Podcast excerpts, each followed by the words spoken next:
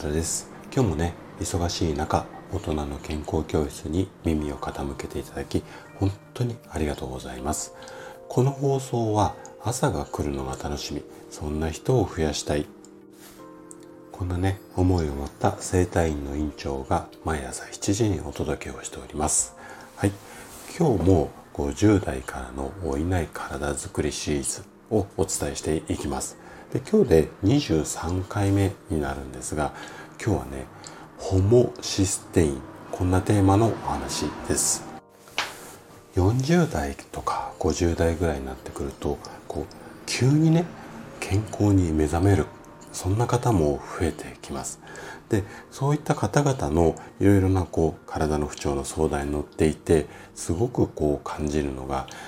とにかく皆さん真面目で頑張りすぎなんですよね。そうきちんとしすぎるあまりに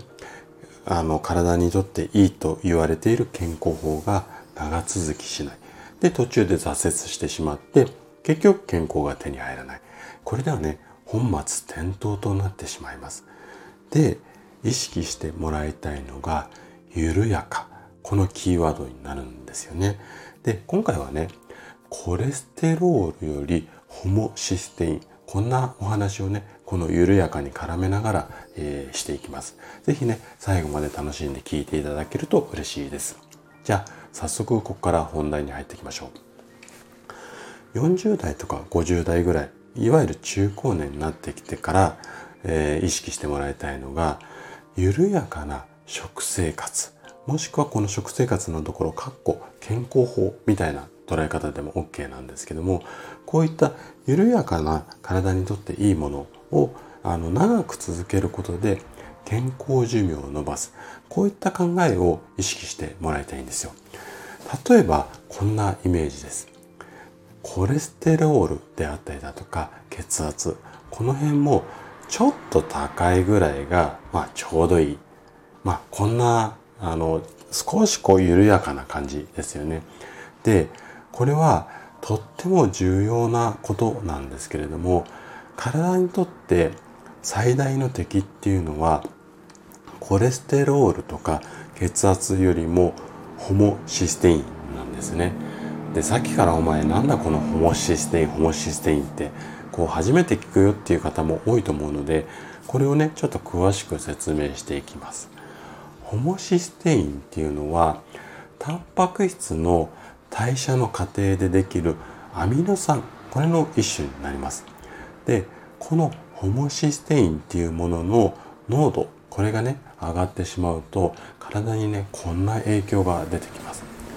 例えば動脈硬化を引き起こしやすくなってしまったりだとかあとは心筋梗塞であったりだとか脳梗塞。あごめんなさい脳卒中で。脳卒中のリスク。この辺りも高くなったりだとかあとはアルツハイマーであったりだとか認知症。この辺りを発生しやすくなったりだとか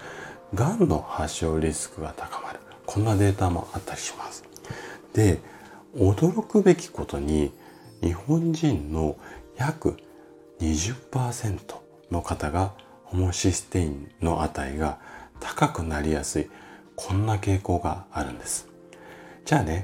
あのどういった対策をとっていけばいいのかっていうところをお話しするんですがこのホモシステインの濃度っていうのは